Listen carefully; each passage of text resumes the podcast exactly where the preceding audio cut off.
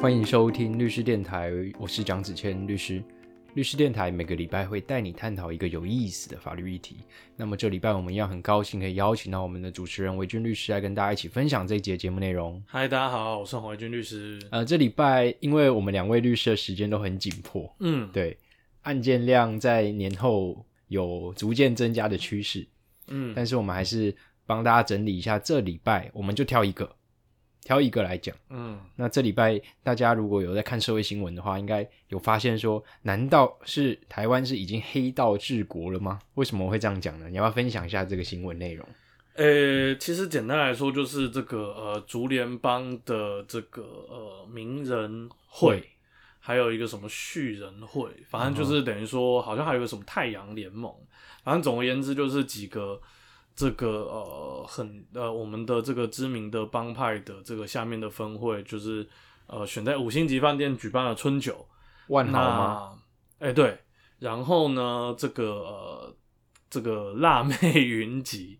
对，就是虽然我觉得辣妹云集这个字有点奇怪，但是好没关系，新闻是这样讲的。那总而言之，就是他们就请了一大堆就是穿旗袍的辣妹，然后就是一字排开，然后好像原本是就是排到外面，然后让兄弟可以这样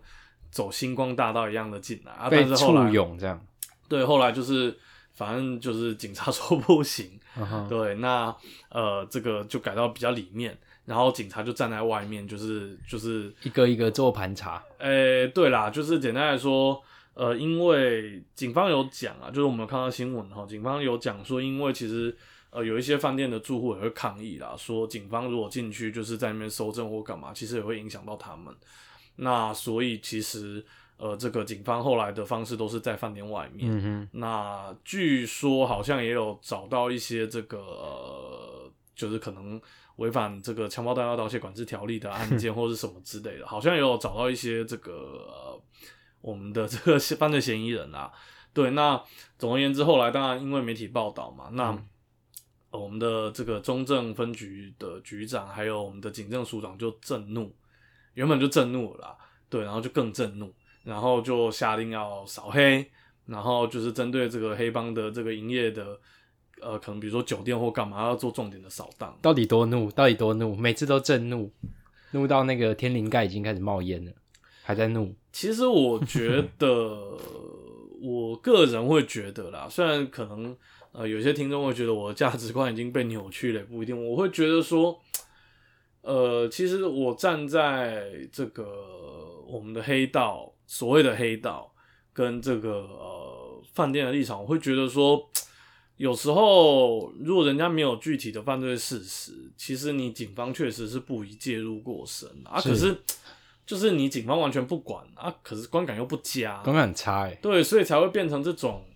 这种等于说呃，我觉得不上不下的状况啦。其实我也觉得还好啦，就是我说的还好是指说警方的行为啦，因为嗯像我们这个黑帮集团、暴嗯暴力集团这种，就黑道啦，就兄弟啦，嗯，他们在办这种春酒，嗯，好像就有点像是单纯的吃饭聚会。那警察这个时候，因为也没有具体的犯罪事实，他最多能做的就只有临检盘查而已嘛。对，其实，所以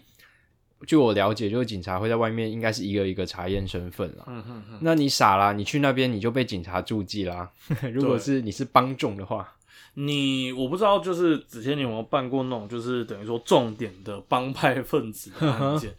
对我曾经在某个案件，因为这个案件，嗯，我们就不要判决，不要让它特定出来，去识别化的方式跟对听众分享。就是在某一个案件里面，因为这个、呃当事人被认定成是帮派的重要分子，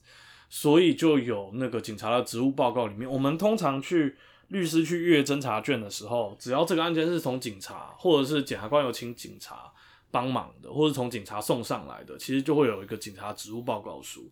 那那个职务报告书就非常详细，有包含就是等于说，呃，所谓的帮派的调查报告，组织图的出来吗？呃，有，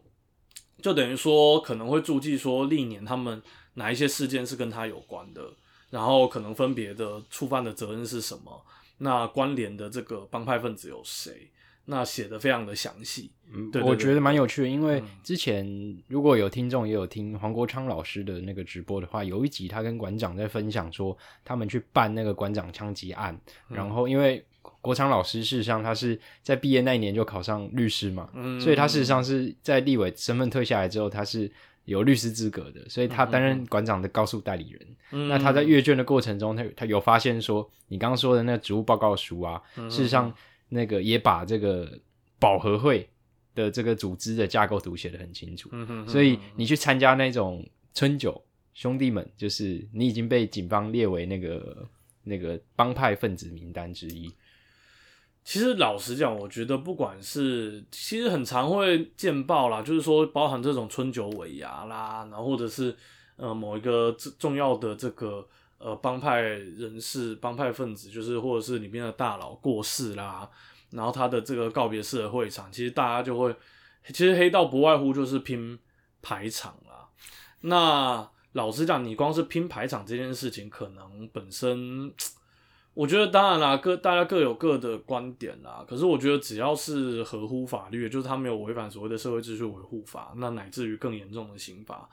我认为其实是不用过度反应啦。但是就还是那个观感不佳啦。有时候社会也不是只有法律在运作嘛，社会有社会的规则。那其实我觉得我们这样会不会被说侮辱公署？应该不会。不会啦，对啊。但我觉得老实讲，警方跟黑道也有某某种程度上的默契啦。就是说，其实呃，警方也会在限度内去，就等于说你不要明目张胆的，就是带毒、带枪或干嘛，或者是有涉及到未成年人。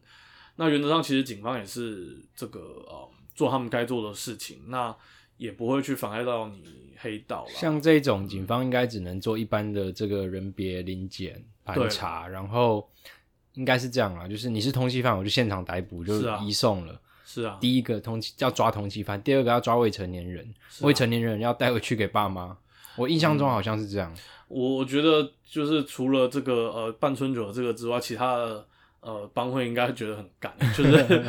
妈的烧到我们身上。不过大家我觉得早就有心理准备了啦。对，其实早就有心理准备，就是但是好像说我看到新闻说，好像这几天又抓到三个还是几个通缉犯，对对，因为就加强临检盘。那你其那你就不是自投罗网嘛？你这是通缉犯。对啦，大家对啦，大家可以去那个，我跟大家听众分享一下，因为我们这一集其实没什么法律点，就纯粹就是我们两个就是想好好的休息一下，聊聊天这样子，就轻松一点。但还是补一个法律点，就是如果你想知道你自己是不是通缉犯的话，你可以上那个 Google，你打通缉犯搜寻，然后他就跳这个网站。就是应该是政府建制的，嗯然后专门让你搜搜寻这个人是不是通缉犯。嗯。只是说之前其实一直像国昌老师以前在当立委的时候，他其实一直抨击这个系统。第一个，他说这个系统更新的太慢；第二个，他这个告诉你说你是通缉，他就他的页面整个页面就是说你是不是你是，然后他也不跟你说你是什么原因被通缉，哦，然后也不跟你说你是因为哪一个案子被通缉，嗯然后理由也没有写，反正全部都没有写，就只告诉你说你是通缉犯或你不是通缉犯，然后嗯可能一查发现，哇靠，怎么被通缉了？因为一头雾水。因为蛮有趣的，就是因为我们事务所昨天也才接到一个案子，超级有趣，就是他不知道为什么他的案子很久没有开庭，在法院案子，然后结果突然有一天警察就突然上门要拘提他，因为他说他是通缉犯，然后我们打电话给。那个书记官，书记官说：“嗯，没有啊，这个案子很久没开庭啊。”然后我们律师也没收到通知书，原来发现他是另外一个案子被通缉，哦，这就很干，你知道吗？那我也可以分享一下，我之前才去开一个案子，就是等于说是呃，等于诈骗集团的案子，然后其中一个人也是，就是到场了之后，法官当场说：“哎、啊你你知不知道你被通缉了？”然后他一脸 对，而且你知道吗？那个案子就是，老实讲，我不太能接受，我不太能接受有两个点，我没有讲哪一个案子哦，这应该还好，还好就是对，就是第一个点是法官为了我不知道是基于什么目的啦，但是总之他就会把所有的，因为大家知道诈骗集团的被害人很多，那老实讲，我自己办过的案件里面，很少法官呃在这种很多个人的案件会通知被害人，当然被害人有到场的权利，对我们刑事诉讼法他有到场的权利，他其实有参加程序的这样子的的一个权利哦。那但是就弄得跟大拜拜一样，对，就是等于说就要在一个特别大的法庭，然后就是一堆，就是等于说，显然法官是通知了几百个被害人，然后当然最后到了被害人可能只有呃可能十个左右，可是就会整个程序拖得非常长，因为法官还要再确认哦你是被害人，那你要坐那边，然后哦你有没有什么意见要讲，这是一个，然后第二个就是一方面是这样，但二方面呢，很多的被告，因为那个案件的被告我记得没错，好像也是十几个。就是因为整个组织被连根拔起嘛，那十几个人里面，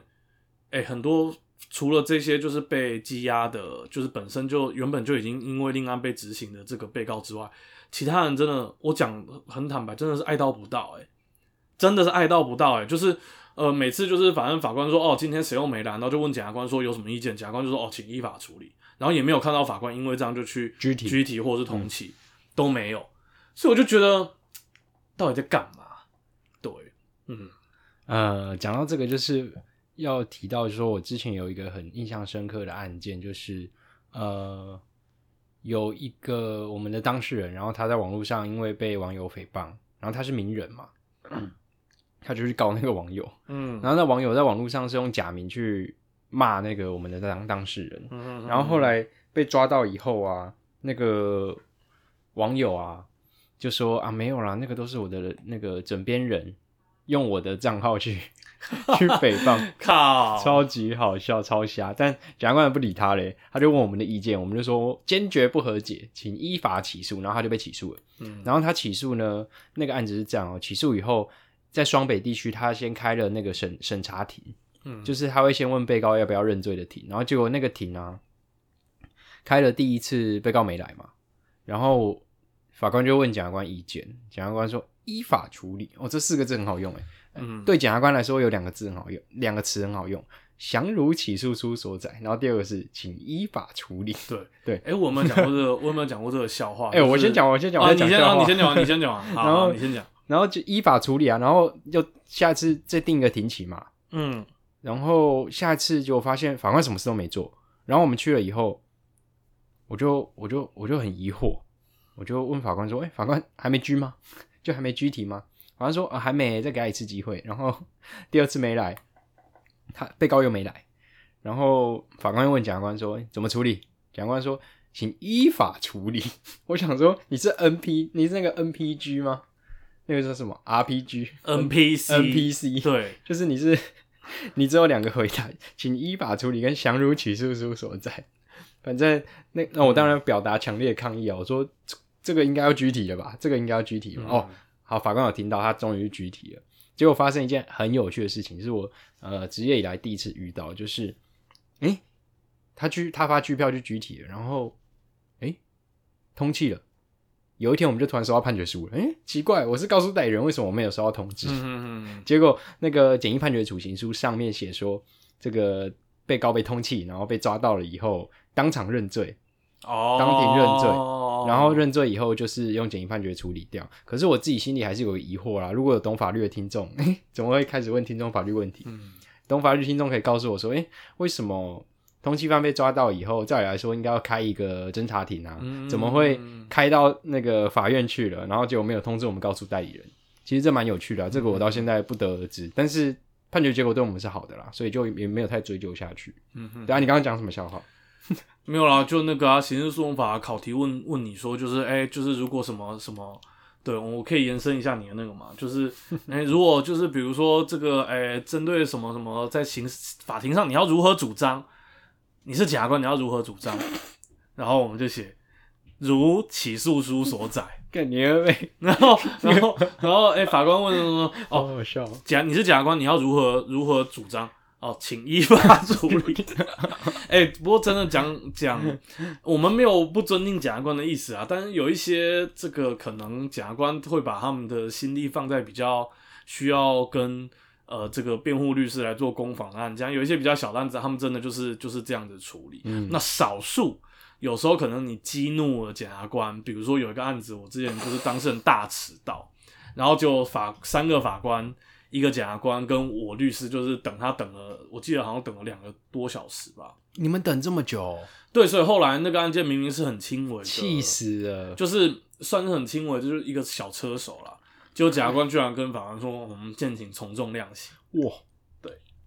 所以就是不要让这个神还有官 等待。”没有啦，就是对。哎、我们讲回来，我们今天的这个点，其实黑道它主要的问题，大概就会不脱组织犯罪防治条例啦。那组织犯罪防治条例，这个我们之前跟听众简单的讲过。那基本上呢，呃，什么叫组织？基本上就是现在三个人以上就算组织。嗯，具有牟利性对持续对持持续牟利性，然后你从事的是这个以实施强暴、胁迫、恐吓，这个就是比较传统的可能帮派嘛。那特别是诈术，所以现在诈骗集团普遍被，其实我一直觉得，我我自己心里一直觉得，当然这个这个我觉得我们可以交流讨论一下。我一直觉得，对台湾的诈骗很猖獗，没有错，诈骗集团很多没有错，可是你等于说不区分，因为我们刚才讲的强暴、胁迫、恐吓，这个会涉及到的是比较呃人的，就等于被害人的生命、身体、自由，甚至也跟财产有关。等于说他侵害的程度，我觉得会比较大。就是我们一般的，如果是一个所谓的那种暴力为主业的帮派的话，嗯，暴力为主业。嗯，对，可反过来说，你说诈骗集团，其实老实讲，他就是财产损害。对，当然他很可恶，没有错。可是是不是有可恶到说，我们把他跟黑道混在一起，就反正就是呃，不管啦，反正就是你们三个人以上，然后我就认为你就是组织，就是怎么样？我觉得这个也许在立法上可以讨论啊，我觉得可以讨论啊，值得讨论、哦我觉得蛮有趣的，因为其实他组织，你要从他的目的来看，他立法目的就是要规范几个几个 group 嘛，嗯几个团体嘛，那么暴力的嘛，对或是骗钱的嘛，对贩毒的，对，贩毒，其实基本上就这三个啊。对对对，但其实你讲到最后，他们这三个 group 都是为了要赚钱嘛，嗯只是他的这个钱是偏的嘛，偏门的。嗯所以你说，你刚刚不是说到说诈骗集团应该要跟暴力暴力集团有不同区别？嗯嗯嗯我倒持反对的意哦，见。真的哦、对，我觉得你是错的就是错的，你是错的不会因为你骗人家钱，然后不伤别人的身体，你就会变得比较轻嗯。微。我是这样觉得啦，因为，哎、其实我老实跟你分享，就是因为我我现在是本所的那个灵骨塔专股，嗯。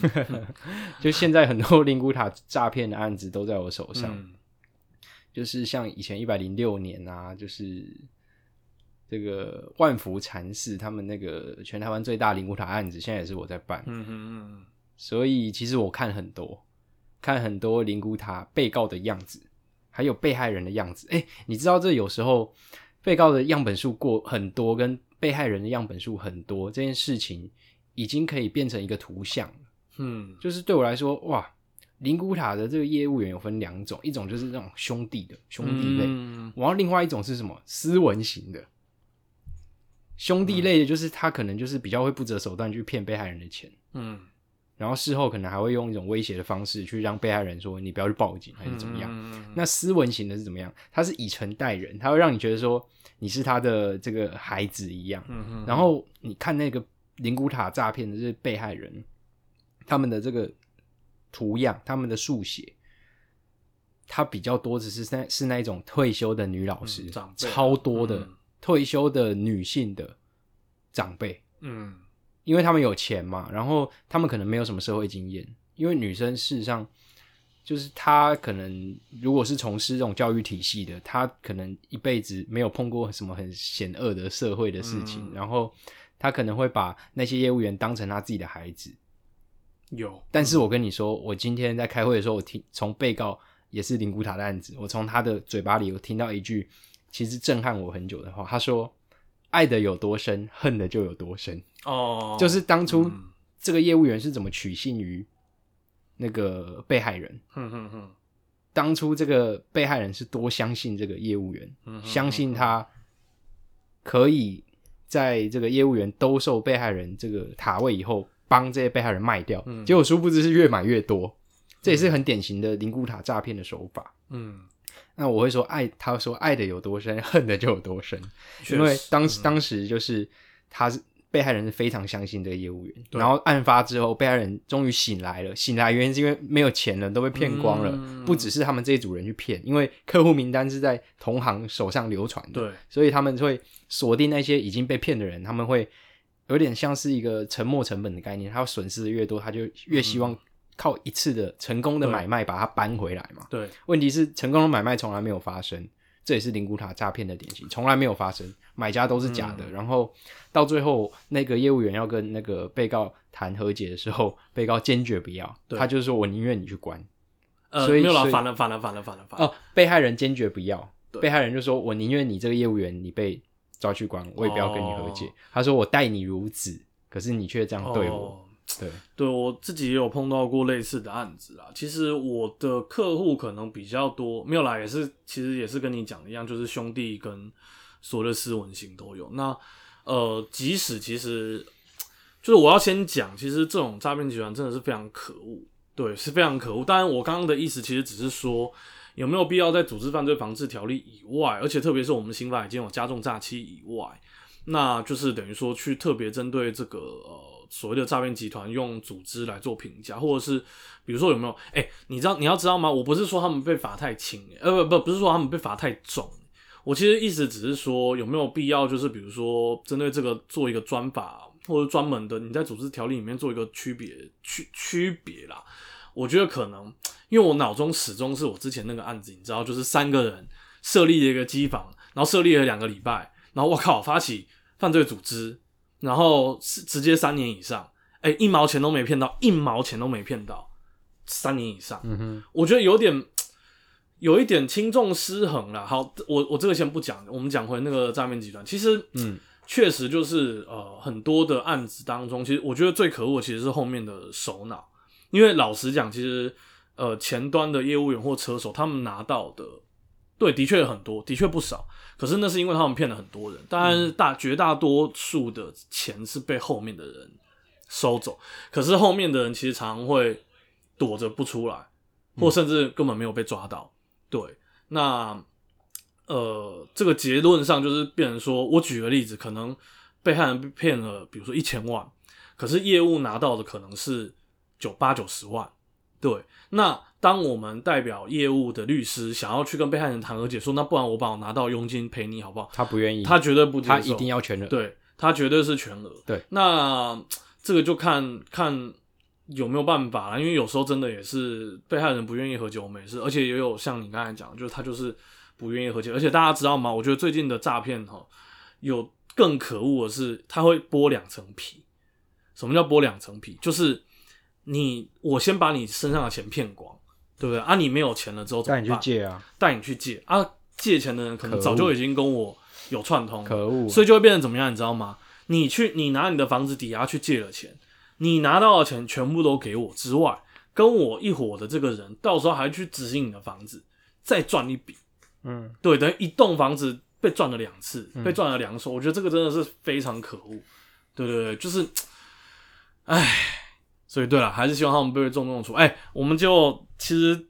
讲从黑道讲到讲到讲到组织，讲到诈骗集团，我们回来讲一下黑道吧。我们印象比较深刻的那个，诶、承办过的黑道的案子，我先讲好了。呃，我自己印象比较深刻的其实是之前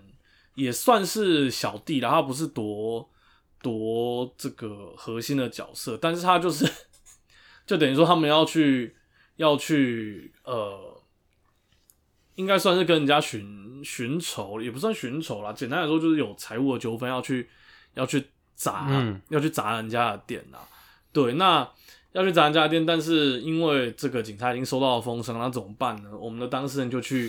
负责去扰乱警察，好像往警察那边丢白痴，丢鞭炮还是干嘛吧，就是没有丢到警察，然后最后就被被呃，我记得没错，好像妨害公务吧，然后还是什么东西被 被起诉。很好笑哎。对，我就觉得呃，妨害公务好像也没有到这么严重啊，嗯但是哎、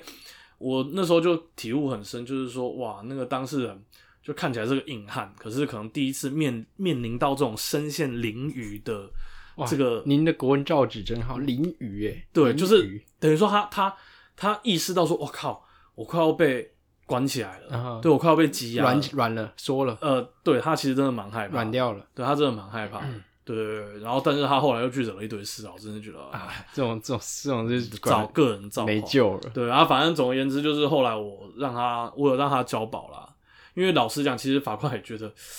哎、有没有到严重到要要羁押？他法官也觉得没有啦。嗯对，因为他其实就是知道说，对啦，涉犯组织，但是你就是很很小的啊。当然，对警察来说，检察官绝绝对声压。为什么？因为检警他们关系也很好嘛。对，对警察来说，这个当然就是很严重的挑衅。那我觉得，其实就讲回我刚才讲的，黑道跟警察，我觉得某种程度上有一个默契，就是说你要排场可以啦，可是你不要来挑衅我。是那对我叫你说你就说，那我也不会做到太过，那你也不要做到那个啊。可是你自己也要有秋后算账，就是会开始就是在那欸、其实嗯对，就像你说的，其实这个警察、警界跟黑道界，嗯他们是有默契的。嗯他们的默契就是说，可能出事了，你这边如果确定是你们这个组织做的，你们至少要交几个人出来，嗯对，至少要有一有人出来去处理这件事情。嗯嗯，这个是呃水更深的，就我们就不在公开的节目讲。但是回到你刚刚说的，我们讲点比较跟刚刚比起来，就是比较能讲，就是以前你知道那个灵谷塔界也有这个这个诈骗犯相亲吗？所谓诈骗犯相亲，你有没有听过一句话叫“文人相亲”？有啊，就是你同行就会互相觉得说对方很很没格调。嗯你知道老一辈做灵骨塔诈骗的啊，他们会觉得说，如果这个被害人身上有一千万，那我们就骗他六百万就好了，是四百万，四百万要给他留下来当老本。可是呢，他们后来受不了，原因是因为他发现说，喂、怎么新新的新的这些年轻人出也是出来搞灵骨塔诈骗的？他们就像你说，他们都把客户带去剥两层皮，就是要把你洗到骗到倾家荡产，骗到说把你名下的房子拿去抵押。那我跟你说，人狗急会跳墙，对啊，人你把他骗到一贫如洗，你把他骗到他要去自杀，那他就他他没有东西可以输了，嗯他就是发疯似的要去告你，所以到最后一百零六年就出事。所以其实一开始他们这样弄，就是比如说一千万洗洗你六百万，然后剩下四百万，其实那个时候没有出事诶。后来出事的原因是因为新一代出来的年轻人也是一样搞灵骨塔诈骗，是把你洗到说带你去房子去拿房子土地去钱庄去抵押、欸。对对对，对啊，其实我觉得就是说，应该应该是这样讲啊，就是再怎么样，其实骗人就是就是不对啦。对，我觉得也不能说，也不能说，有时候我偶尔心里会有这种想法，就是其实就会觉得说，被害人怎么会去贪这个钱？可是大家知道，因为生活都很难过啊，有时候你就是觉得这是一个投资。对，那我最近也有一个呃正在正在准备的案子，我觉得有时候家里的长辈就是对，就是可能大家也要稍微注意一下，就是说针对财务的控管啊，不要等到呃爸爸都已经把就是爸妈的钱都被诈骗集团骗光，房子拿去抵押，你才对对，可能还是要要多注意啦。嗯，我觉得最后做这个宣导蛮好的，就是我们借由这礼拜的黑有民众就是怒骂这黑道治国嘛。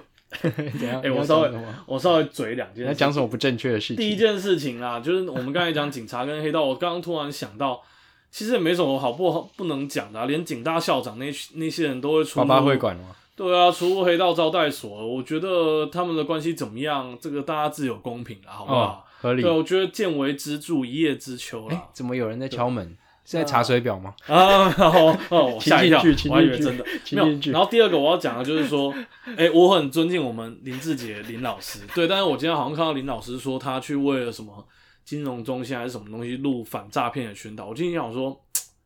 对，在座两位或者是我们事务所别的律师，针对这个反诈骗，我们应该是更有实物上的，对对对，就是我们更知道说，哇，现在的日新月异的手法是哪些。讲白一点，就是我觉得不要，还是要讲不要贪啊。那保管好自己的所有的金融的账户，对，然后不要随便把钱给出去。对你给出去了会跳回来，那个都是天方夜谭。哦，是是是这是最典型的资金盘。我觉得有，我们改天真的可以来做一集资金盘，对庞氏骗局到底是怎么在骗的。嗯，对，那最后我会跟大家分享说，这个大家如果有碰到自己被诈骗的话，我们事务所真的是蛮适合的，因为我就用一个成语叫“师夷长技以制夷”。嗯我们办太多被告是诈骗集团的案子，你就会知道他们的手法是什么。所以当被害人求助我们的时候，其实很适合去找那些这个 诈骗集团办很多案子的事务所。嗯我我觉得我们讲的比较那个讲的比较不正确一点，其实我们也知道他们的死穴在哪。呃，对对对，因为我们会知道说，哇靠，我们之前的当事人是死在哪里，他因为为什么会被认定有罪，会被起诉，嗯，对，所以我们就知道说你要怎么去对付他们。确实对确实，啊，万一不幸是我们的客户，搞不好还可以跟他熬。没有啊，没有，当然不行，这样那违反律师伦理，好好笑，好好。笑。嗯，那我觉得这一集就简单跟大家分享一个，就蛮深刻的，就是我们自己亲身办案经验的分享。嗯，那我觉得律师电台这礼拜也是满满的这个有趣的小故事跟大家分享。对，希望这样轻松一点，嗯哼也就是增加律师电台的观众人数。嗯，是我们的电台平均收听人数已经突破三百八十人了，谢谢听众的收听。所以我们对希望改天可以接到比较大的业配哦，是吗？我们下礼拜就有夜配，敬请期待。啊，是是嗯是，好，那律师律师电台我们就下礼拜见了。好，大家再见，拜拜。好，拜拜拜。So